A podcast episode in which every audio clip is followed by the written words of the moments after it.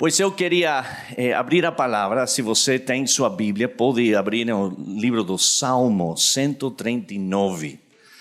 Eh, eu acho que estamos vivendo em dias eh, interessantes.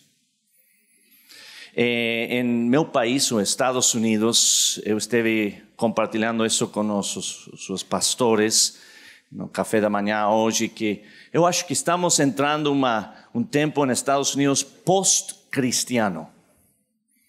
Os valores bíblicos já não são importantes.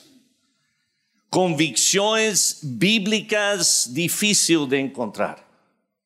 A igreja evangélica em geral nos Estados Unidos é uma igreja apática, dormida, sem interesse numa convicção bíblica. Isso me preocupa. Outro dia, meu filho de 13 anos, seu nome é Noah, ele é autista, é parte de uma, um, um, grupo de estudantes em sua escola eh, com necessidades especiais. Ele tem uma menina, seu nome é eh, Graça, seu nome é Grace em inglês, e ele ha estado com, com o grupo de, mesmo grupo de estudantes por três anos agora e graça ou grace, he estado com ele em todos esses momentos. E ela odia a meu filho Noah. Ela é muito bully com ele. Então, quase todos os dias, quando ele volta da escola, oi, como foi tu dia, Noah? Ah, muito bom. Como foi tu tempo com Grace? Pai, ela, oh, tem que ouvir todo o drama do Grace.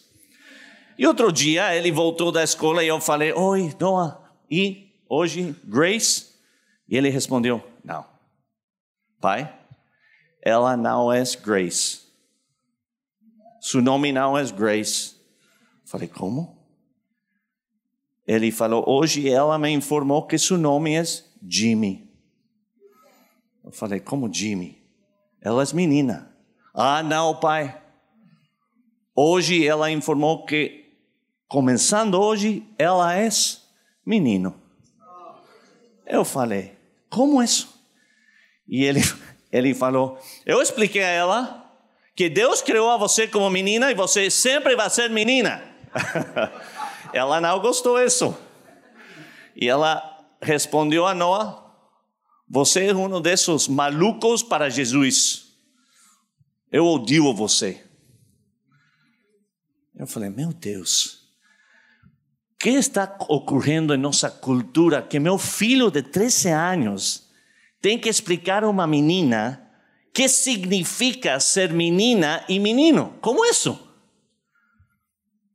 Igrejas na cidade onde eu moro estão começando a colocar em suas portas o arco-íris e colocar na señalítica: Deus é amor, vocês bem-vindo aceitamos todos.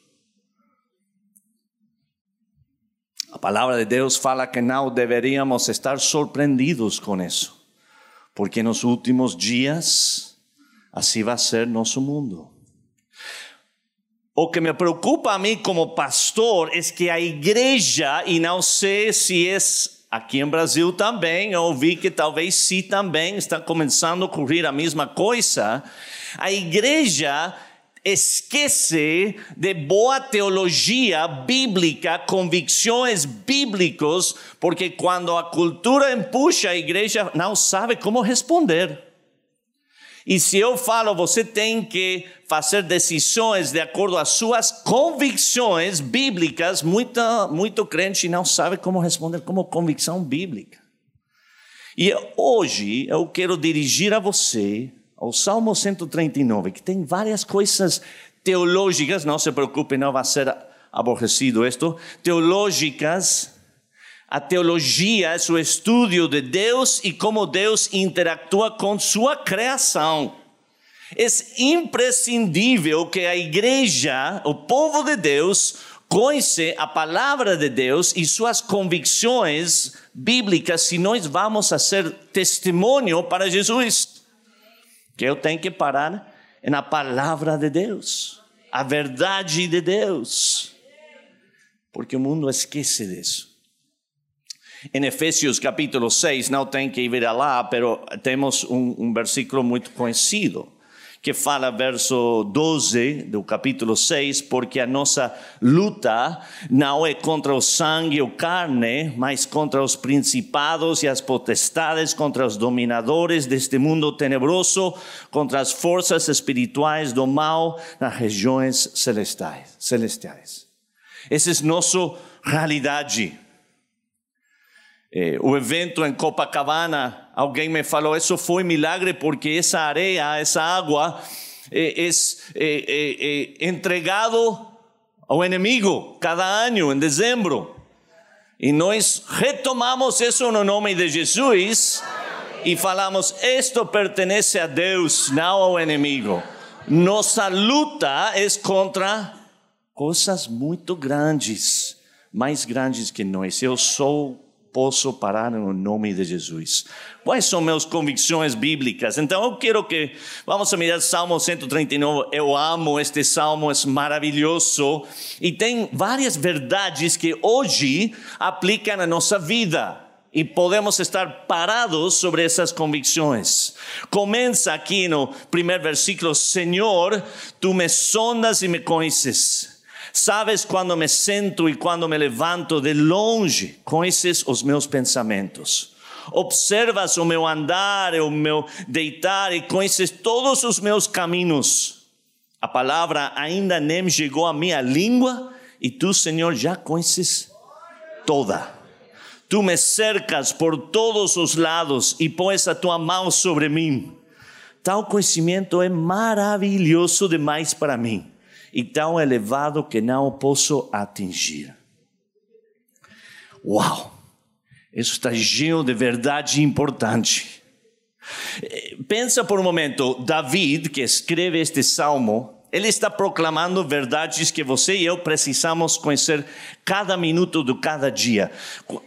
Eu eh, preguei uma vez anteriormente aqui e eu fiz a pergunta: quantos de vocês estão convencidos que Deus é soberano? Amém? Deus é soberano. Ele também é onisciente. Ele conhece todo. Ele conhece todo. Isso é boa, boa notícia e isso é má notícia. Aqui fala que tu me sondas e me conheces intimamente cada coisa. Não, não, não há um detalhe em minha vida que Deus não conhece. Sabes quando me sento, quando me levanto, de longe conheces meus pensamentos isso é boa notícia, aunque a vezes meus pensamentos não são muito boas.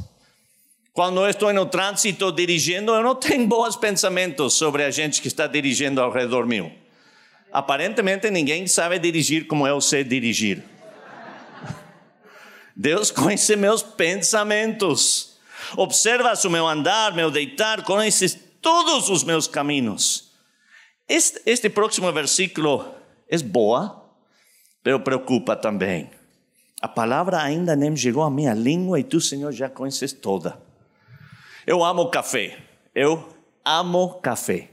E todas as semanas que eu estou nos Estados Unidos, eu viajo muito, pero todas as semanas eu tenho, segunda-feira eu tenho que dirigir a outro escritório que temos em nossa eh, organização para umas reuniões com Franklin Graham. Então eu, eu, vou dirigindo duas horas. E eu tenho eh, um, um, uma loja onde eu vou sempre a mesma loja para meu café. A loja, o nome é Starbucks. E, e eu, você conhece? É uma adicção. Estou confessando publicamente minha adicção a, a, a café. E tem um drive-thru. Eu, eu descobri outro dia que em português, como se fala drive-thru? Drive-thru. Muito criativo vocês. Então, eu entrei por el drive-thru e pedi meu café. Paguei, eles entregaram um café, eu coloquei aqui ao lado. Eu saí a dirigir mais, alegre, tomei o meu café e eles não colocaram bem a tapa e o café quente. Eu gosto do meu café bem quente. Em vez de entrar por aqui, entrou aqui. A palavra ainda nem chegou à minha língua e tu, Senhor, já conheces toda. Desculpa. Porque eu não falei, Deus seja glorificado. Eu não falei isso. Eu não sei como traduzir a palavra que eu falei melhor que eu não vou traduzir. Pero Deus conhece todo. Ele é onisciente. Ele conhece todo. Ele é soberano. Nada surpreende a Deus. Na praia, 11 de junho, quando chove, justo o momento que Franklin Graham fala: se você quiser entregar sua vida a Jesus, levanta sua mão. A chuva mais forte nesse momento não surpreendeu a Deus. E eu parado lá ao lado de em, em, em, na plataforma pensando, meu Deus, eu não entendo a você. E Deus aqui, não, você não me entende. Eu sou Deus soberano. Eu estou em controle. Você fica tranquilo, porque eu estou fazendo meu vontade, não a sua. Essa é assim a nossa vida. Ele é onisciente e conhece todo. E, e, e David fala assim, verso 6: Tal conhecimento é maravilhoso demais para mim, e tão elevado que não posso atingir. Meu Deus, eu não entendo, pero você é onisciente, você conhece tudo. Suas circunstâncias hoje, acabamos de orar por talvez alguma doença ou enfermidade, Deus conhece isso intimamente, detalhadamente, e não surpreende a Ele, porque Ele deixa isso ocorrer para a sua glória. Ele vai ser glorificado através aún de nossos momentos difíceis. Ele conhece todos seus pensamentos, seu levantar, seu sentar, su, a palavra que sai de sua boca, Ele conhece todo. E Ele se deleita em você. Ele ama a você. Ele é um Deus onisciente conhece todo, soberano, para onde, verso 7, para onde me ausentarei do teu espírito, para onde fugirei de tua face? Se subo aos céus, lá estás. Se faço a minha cama no mais profundo abismo, lá estás também. Se tomo as asas da alvorada e me detenho nos confins dos mares, ainda ali a tua mão me guiará e a tua mão direita me susterá. Se eu digo, as trevas com certeza me encobrirão e a luz ao redor de mim se fará noite, até as próprias trevas não te serão escuras. E a noite é tão claro como o dia. Para ti as trevas e a luz são a mesma coisa. Uau! Se o verso 1 ao 6 fala como Deus eh, conhece cada coisa, Deus está atrás adiante, a cada lado de nós. Deus rodeia nós, nossa vida. Ele conhece todo, Ele é onisciente, soberano. Verso 7 ao 12 fala sobre a realidade que Deus quer uma relação com nós. Ele quer conhecer tudo. O salmista escreve esta porção um pouco desesperado, querendo esconder não sei se você alguma vez sentiu assim. Eu sim. Eu teve momentos em minha vida que eu fiz, eh, eh, eh, ofendi a Deus muito, mais do normal. E eu queria ir e esconder. Eu sempre sei quando meus filhos são culpáveis, porque eles não me querem ver, não podem olhar meus olhos, não querem estar comigo. Oi, Tatum, Quero falar com você. Não, tá bom, pai. Eu estou tranquilo. Não, eu não estou tranquilo. Venha falar. Eu já sei que algo ocorreu. Nós somos iguais. E o salmista fala assim: Eu não posso esconder de você. Você está em todo lugar, onipresente. Termina para ti as trevas e a luz são a mesma coisa. Você está presente em tudo. Você está movendo em todo. Ele é onipresente em todo lugar. Ele não é limitado por tempo ou espaço. É enorme nosso Deus. O tono de aqui do David é ele quer escapar. Ele sente culpável. Pero mira por um momento o verso 10. Ainda ele está falando que ele não pode escapar. Verso 10: Ainda ali a tua mão me guiará, e a tua mão direita me susterá. A mão direita Es um conceito muito importante na Bíblia. A mão direita do rei, e ele é rei de reis, a mão direita do rei é a mão mais poderosa, mais forte. A mão direita do rei também é o lugar mais perto ao rei. A pessoa que está à mão direita do rei é a pessoa número dois em poder. No Novo Testamento, Esteban está sendo, eh, a, a, em um momento vai ser apedreado. Isso, apedrejado. O que ele falou. Drive-through. Eh, e, e ele fala que ele pode ver a Jesus Cristo parado à la mão direita de Deus. E a palavra de Deus fala que os homens religiosos ficaram ofendidos por a insinuação do que ele estava falando que Jesus foi o filho de Deus. A mão direita do rei é muito importante e vê o que a palavra de Deus fala. Ainda ali a tua mão me guiará e tua mão direita me susterá. Algum de nós hoje precisa ouvir isso, porque eu sinto sozinho, eu sinto eh, débil, fraco. E a palavra de Deus afirma que a mão direita do Deus soberano, onisciente, onipresente, onipotente, a mão direita dele está sustentando a você em este momento. Mão poderosa, não existe uma mão mais poderosa em todo o universo que a mão direita de Deus. E você está perto do Pai, porque Ele é sua Abba, Pai. O Pai que está enamorado de você. Abba, Pai. O Deus onipotente, soberano, onisciente, onipotente, onipresente, é nosso Abba, Pai. Incrível, não? Incrível que com poder e proximidade Deus fala: Eu vou sustentar a você no seu caminhar dia a dia. É importante que nós conhecemos isso. Eu falei a meu filho Noah quando ele comentou sobre Grace, agora Jimmy. E ele, ele falou: Pai, eu não sei se eu quero falar mais com ela, porque ela, é muito, ela se eh, põe muito mal.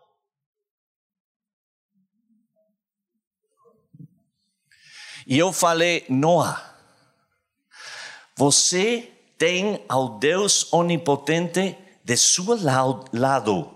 Você está parado em verdade bíblico, eterno. Então, Noé fala com valor, fala com ternura, com amor, pero fala com valor, porque a verdade é que Grace foi criada menina e sempre vai ser assim. E Deus ama ela. Nós precisamos ter este conhecimento porque o mundo, a cultura está empuxando em contra da verdade de Deus. E o povo de Deus precisa parar-se na verdade sem compromisso. Sem compromisso. A tua mão direita me susterá se eu digo as trevas com certeza me encobrirão e a luz ao redor de mim se fará noite, até as próprias trevas não te serão escuras. E a noite é tão claro como o dia. Para ti as trevas e a luz são a mesma coisa. A oscuridade de sua vida não é demasiado para Deus. Não existe algo em sua vida que você pode estar passando as trevas mais escuras.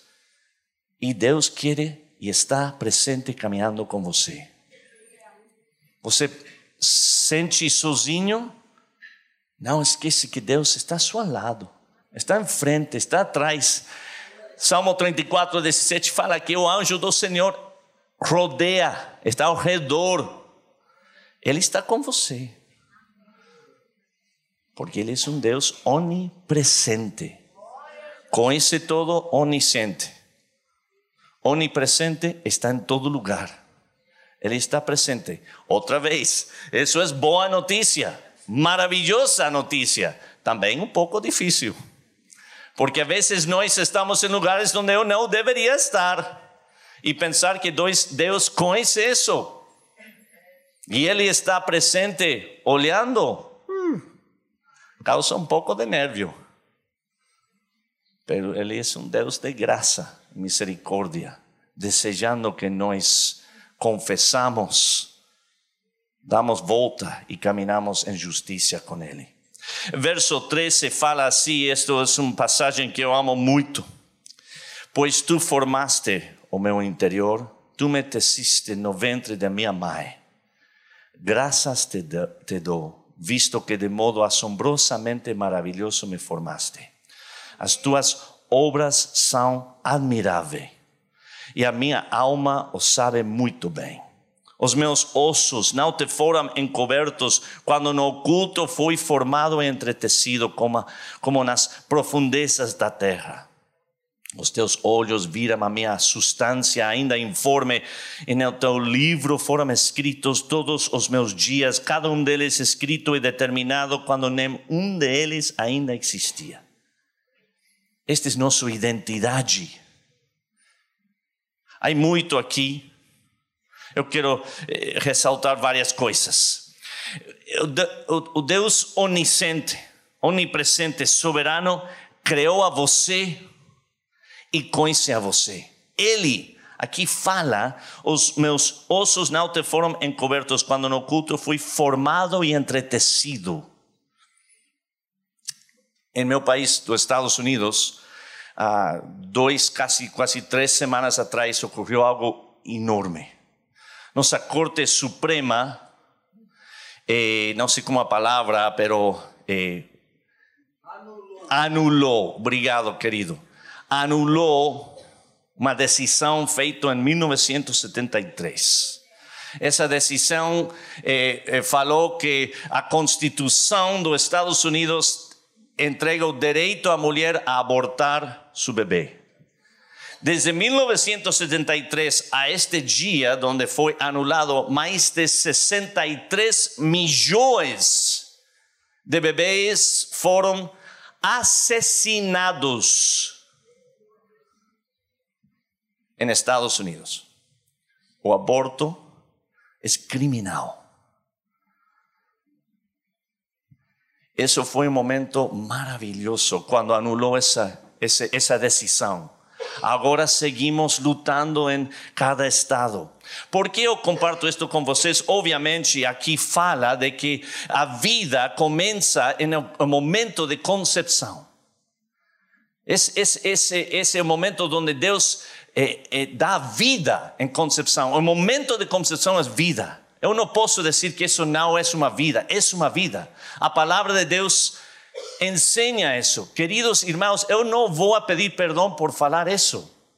Porque a palavra de Deus ensina isso e você fala, pero isso me ofende. Desculpa, eu não estou ofendendo a você. A palavra de Deus talvez está ofendendo a você. Pero isso é o que a palavra de Deus ensina. Agora eu quero dizer isto, talvez algum de vocês teve em algum momento um aborto, fez essa decisão. Sabe que a palavra de Deus também ensina que esse Deus que criou esse bebê no momento de concepção ama você, como ama esse bebê. Ama você e tem graça e misericórdia para você e quer restaurar a você. Então, não é uma mensagem de juízo que, que fala que você não tem valor, não. É uma, é uma mensagem de verdade que a vida começa na concepção. O aborto é pecado, pero Deus perdoa se nós confessamos. Amém? Então, eh, pero isso é um exemplo de algo que a igreja não prega isso mais. Quando foi feita essa decisão nos Estados Unidos, meus irmãos, orem por, sus, por o povo evangélico nos Estados Unidos. Muito pouca gente celebrou isso dentro da igreja. Eu estive falando com um amigo que é pastor, líder, e eu não, eu não gosto, eu não sou muito fã da, da Facebook. Eu acho que é, se pode ser uma coisa boa, Facebook, Pode ser usado para bem, mas também para mal. Entendemos Facebook, não é certo? Assegurando. Então, eu falei com ele porque ele gosta muito. E ele fala muito em Facebook. Ou talvez Instagram também, é outro que conhecemos aqui, talvez um pouco melhor. E eu, eu, eu perguntei a ele, por que você, sendo líder evangélico, não colocou em sua página de Facebook e Instagram, glória a Deus por a decisão da Corte Suprema de anular esta decisão.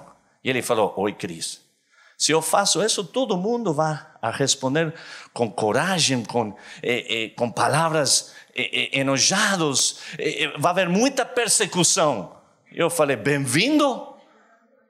A palavra de Deus fala que vai haver persecução quando eu estou parado na verdade de Deus. Como você, como líder evangélico, não tem o valor de arriesgar e estar parado na verdade de Deus? Como isso? E isso acho que reflexa, refleja muito das atitudes do povo de Deus em meu país. Ojalá que não seja assim em Brasil. Que o povo evangélico aqui fala, eu vou parar na verdade da palavra de Deus. Eu não vou a pedir perdão. Amém. O mundo precisa disso.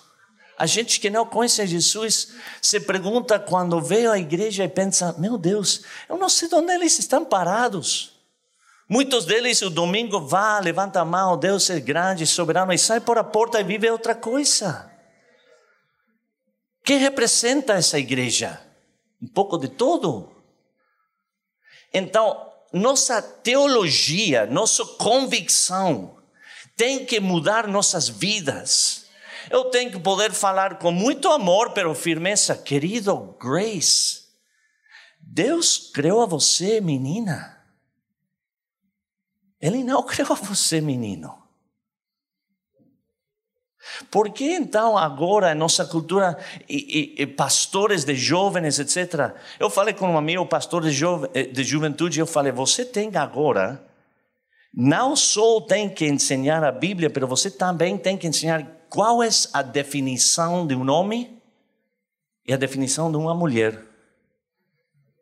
Nunca antes em nossa vida tivemos que começar a pensar, eu tenho que explicar a juventude que significa ser homem e que significa ser mulher. Porque Deus criou homem e mulher. Ponto. Ponto. Ele é um Deus soberano, cheio de graça e misericórdia e amor, onipresente, onisciente, onipotente, que entreteceu a nós em oculto, fui firmado, entretecido como nas profundezas da terra.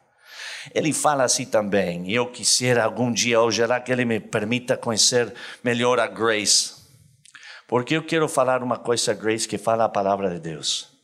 Grace, você foi formada, aqui fala esta frase, assombrosamente maravilhoso. As tuas obras são admiráveis. Quando foi a última vez que vocês, quando estava se arrumando no banheiro, mirou ao espelho e falou: Hum, assombrosamente maravilhoso. Eu nunca falo isso. Estou convencido que quando Deus criou meu cara, Ele estava haciendo. Oh, tá bom, vamos deixar. Não, a palavra de Deus fala que eu fui formado assombrosamente maravilhoso e eu sou uma criação admirável. Por que temos tantas meninas e alguns meninos também que se está, está se prostituindo? Porque eles não entendem o valor que eles têm, que eles são criações admiráveis, assombrosamente maravilhoso que Deus formou único, maravillosamente, e su valor es su valor porque o Deus do universo formou a elas, a eles. Ele não precisa trocar de gênero, não precisa eh, vender e criar um, um, um, negócio de seu corpo, não precisa porque são assombrosamente maravilhosos, feitos assombrosamente maravilhosos. Eles precisam ouvir essa verdade antes de ouvir que você está pecando. Começa dizendo: Você sabe que você é uma criação assombrosamente maravilhosa. Aqui nós precisamos ouvir isso. Muitos de nós hoje, essas são palavras de muito ânimo. Em sério? Você pergunta, em sério? Eu sou assombrosamente maravilhoso. Sim, você foi criado assim.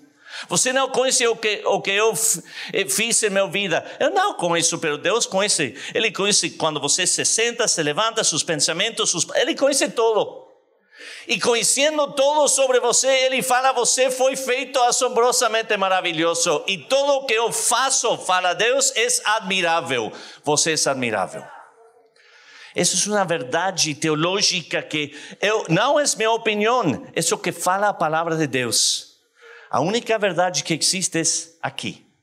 Não é outro. Se você agrega, se ouve algum pastor, algum líder que adiciona a Bíblia, essa Bíblia e mais, não. É só a Bíblia onde existe a verdade. E a verdade fala que você e eu fomos formados como? Vamos tentar. Fomos formados assombrosamente maravilhoso. Assim fala a palavra de Deus. O pastor hoje falou que eu fui formado assombrosamente maravilhoso. Eu não falei isso. A palavra de Deus falou isso. Isso é mais importante. Porque eu sou humano, eu vou errar, mas a palavra de Deus nunca erra. Assombrosamente maravilhoso. Incrível. Então, você tem trabalho. Eu vou dar um, um, um trabalho para você, uma tarefa. Hoje, quando volta a casa, encontra um espelho. Você está rindo. Em sério, encontra um espelho. E como você quisera, assim, assim, assim, eu não sei. Ou como muitos assim. que é isso? Pare frente ao espelho e fala: em nome de Jesus, eu fui feito assombrosamente maravilhoso. E eu dou graças a Deus. Eu não sinto assombrosamente maravilhoso, pero seus sentimentos não trocam, não cambia a verdade. A verdade é que você foi feito assombrosamente maravilhoso. Ponto. Amém? Meu sentimento, minha emoção, não é o que determina a verdade. A palavra de Deus determina verdade. Isso é muito importante, muito importante. Esta porção termina, conclui com estas palavras. Em teu, eh, verso 16: No teu livro foram escritos quanto? Todos os meus, meus dias, cada um deles escrito e determinado quando nem um deles ainda existia. Muitos de nós estamos muito preocupados se eu vou viver mais. Estamos, eh, eh, temos adicção, a preocupação sobre a minha vida. Eh, sabe como eu sei? Por a pandemia. Estamos cheios de terror, de medo. Você sabe que você não pode adicionar ou minimizar um dia de sua vida porque Deus já escreveu todos os dias de sua vida e minha vida. Já foram escritos, predeterminados. Você não pode cambiar nada disso. Você pode tentar, mas você não pode. Porque Deus já escreveu todos os dias no livro da vida. O pastor falou hoje que eu não posso adicionar ou restar um dia da minha vida. Não, o pastor não falou isso hoje. A palavra de Deus falou isso. Então é verdade, não cambia. Isso significa que eu posso comer o que eu quero? Não, eu vou cuidar meu corpo. Isso significa que eu não deveria vir a, a, ver um doutor? Não, você deveria vir a ver um doutor para que ele pode ajudar, porque Deus deu ao homem inteligência para ajudar a nosso corpo, etc. Não, não estou falando tudo isso. Pero em meu mente, quando eu estou aterrorizado, cheio de medo, eu não quero sair da porta da minha casa porque eu não sei que, vai, que, que, que enfermidade eu vou contrair. Você tem que voltar à palavra de Deus e falar meu Deus, meus dias já foram escritos.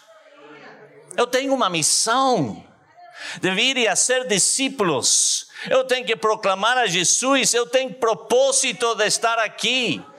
Porque eu estou cheio de medo, porque eu estou com minha boca fechada, porque eu tenho temor que alguém se vai ofender. Alguém se vai ofender. Eu já ofendi a vários de vocês hoje. Garantizado. Cada vez eu falo isso a outros pastores, cada vez que você se para e começa a pregar a palavra de Deus, ofende alguém. Se eu sei, eu ofendo alguém que não conhece Jesus. Não, você ofende a crentes também. Porque há alguns crentes que não estão convencidos que a palavra de Deus é a verdade. Me imagino que algum de vocês está sentindo, meu Deus, que se fecha a boca e senta outra vez. Quero, quero ouvir um, um verdadeiro carioca. É certo, se eu prego a palavra de Deus, alguém se vai ofender, mas eu estou parado na verdade. Temos uma missão, igreja. Deus ha chamado a você não para um momento numa praia, não para um momento numa reunião somente, sino dia a dia, de refletir a Jesus, de falar de Jesus. Que o mundo veja você. Em 1 de Pedro fala que o mundo veja e, e, e, faz uma pergunta: por que você tem esperança? Eu não entendo. Que você tem que dar uma resposta por a esperança que você tem, fala em Pedro. O mundo, quando vê a você e a mim, observa alguém que tem esperança, observa alguém cheio de medo, cheio de temor, de depressão, de frustração, e pensa: meu Deus, se Jesus transforma vidas e sua vida é assim, eu não tenho interesse. Se essa é uma vida transformada, para mim não. Mas se você tem gozo, se tem paz, se tem esperança, e no meio da treva, o mundo fala: Isso eu quero, porque não posso encontrar em nenhum outro lugar. Conta, como você tem essa esperança? Essa é nossa missão. E eu vou poder fazer essa missão conhecendo que meu Deus é soberano. Não existe acidente em minha vida. Nada surpreende a Deus. Ele é onisciente, Ele conhece todo. Ele é onipresente, está em todo lugar. Ele é onipotente, Ele tem todo o poder. E eu fui formado assombrosamente maravilhoso. Uau! Com isso eu vou sair com gana hoje com alegria, buscando oportunidade para impactar o mundo. Que preciosos para mim, verso 17. Oh Deus, são os teus pensamentos, e como é grande a soma deles. Se os contasse, seria mais do que os graus de areia de Copacabana. Ah, não, os graus de areia. Quando acordo, ainda estou contigo. Como eu gostaria, oh Deus, que acabasses como os perversos. Afastem-se, pois, de mim, homens violentos eles se rebelam contra ti, e como teus inimigos falam coisa ruim. Acaso não odeio os que te odeiam, Senhor, e não desprezo os que se levantam contra ti? Eu os detesto como ódio completo. Para mim são inimigos de fato. Essas, esses versículos são difíceis. Es, deveria haver, haber concluído antes. Pero David tem que colocar isso, sabe por quê? Porque David está proclamando, no meio de esta proclamação de quem é Deus, ele está proclamando que ele conhecendo a Deus, um Deus que me conhece, que me ama, que foi formado assombrosamente maravilhoso, eu vou a defender a meu Deus. Eu sempre vou parar do lado de meu Deus. Eu sempre vou parar do lado da, da palavra de Deus.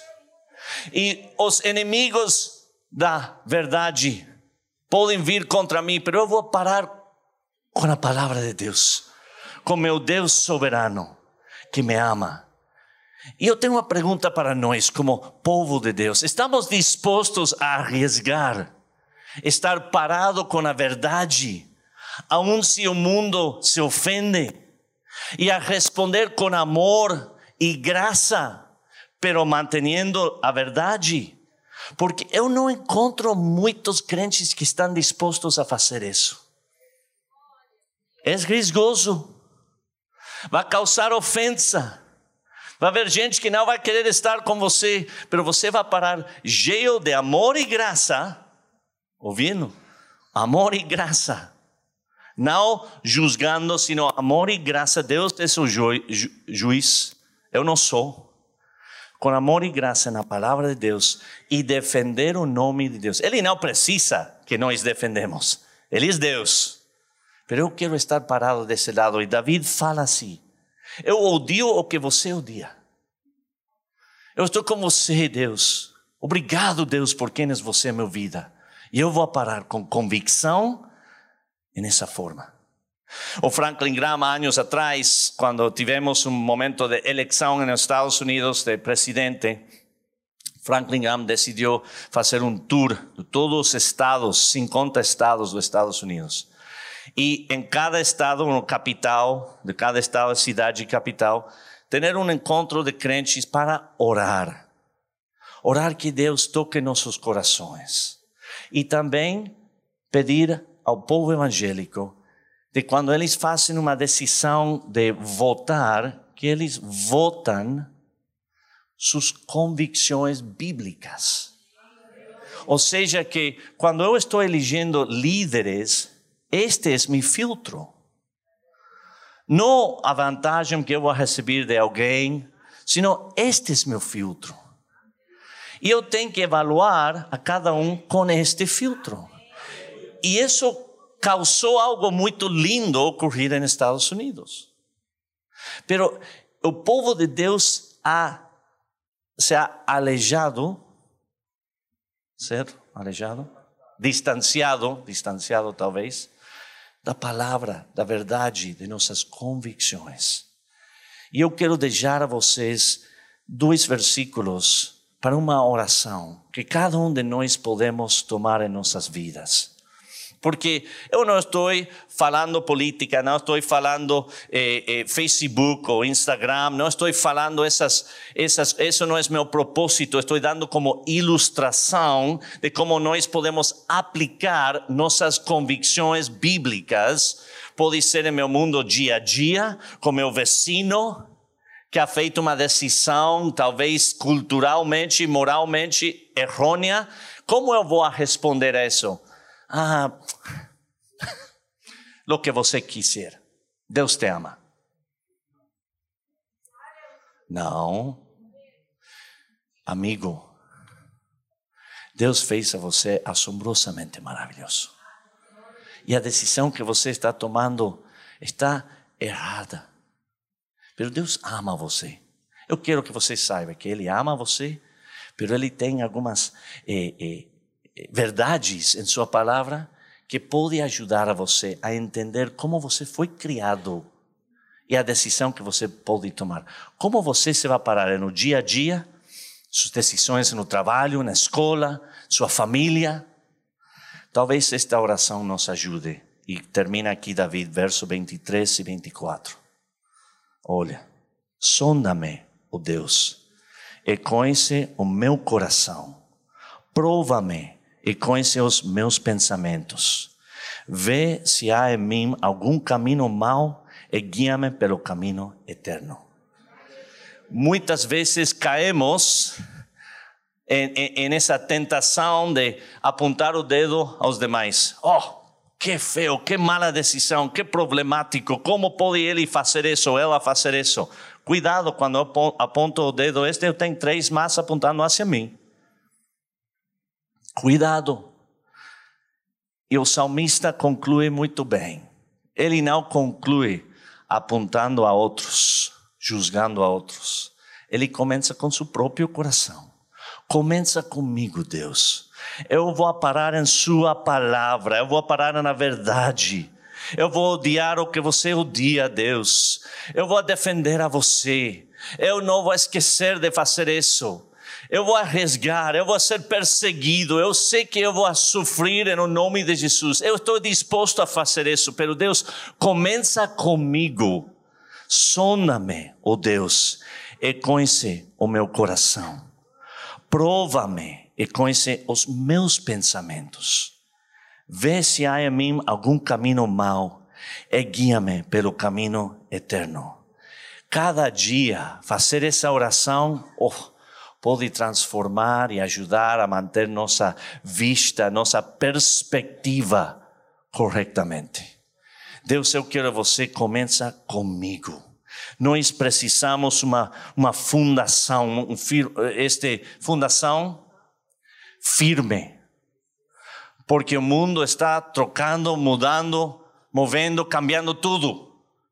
Pero a palavra de Deus não cambia. É nossa verdade e queremos parar-nos em esto. O mundo precisa disso. A gente que não conhece Jesus precisa disso. Eu preciso disso. Povo, igreja, seja animado. Deus conhece a você, conhece a mim. Ele é soberano. Ele é onisciente, conhece tudo.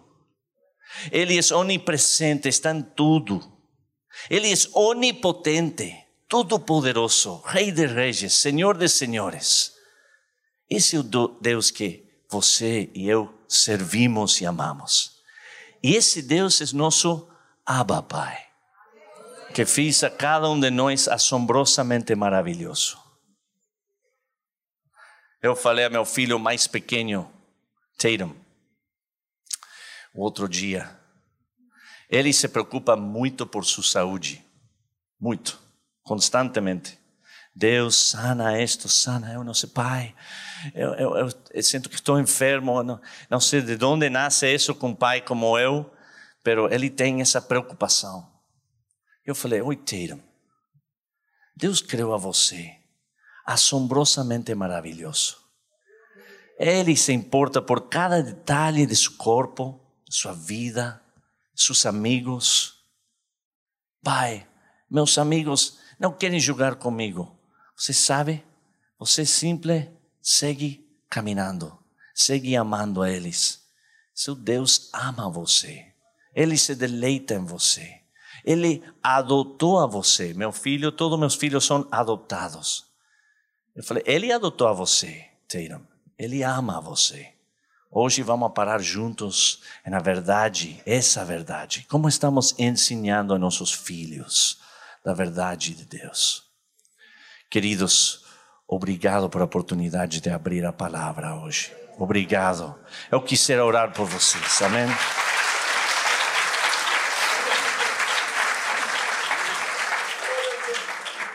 Pai, obrigado por a oportunidade de ler, de ouvir Sua palavra hoje. Obrigado, Pai, que você colocou a cada um de nós na família onde você nos colocou, em, em, no bairro, na comunidade onde moramos, Pai. Obrigado, Pai, que você, esses nossos dias, já foram escritos, que você criou cada um de nós assombrosamente maravilhoso e suas obras são admiráveis. Meu Deus, obrigado por a oportunidade de ser chamado Filho de Deus de um Deus soberano, onisciente, onipresente, onipotente. Abba, Pai. E Deus, juntos oramos. Sonda-me, ó oh Deus, e conhece o meu coração. Prova-me e conhece os meus pensamentos. Vê se há em mim algum caminho mau e guia-me pelo caminho eterno. Pai, oramos esta oração da tua palavra, em nome forte de Jesus. Amém e amém.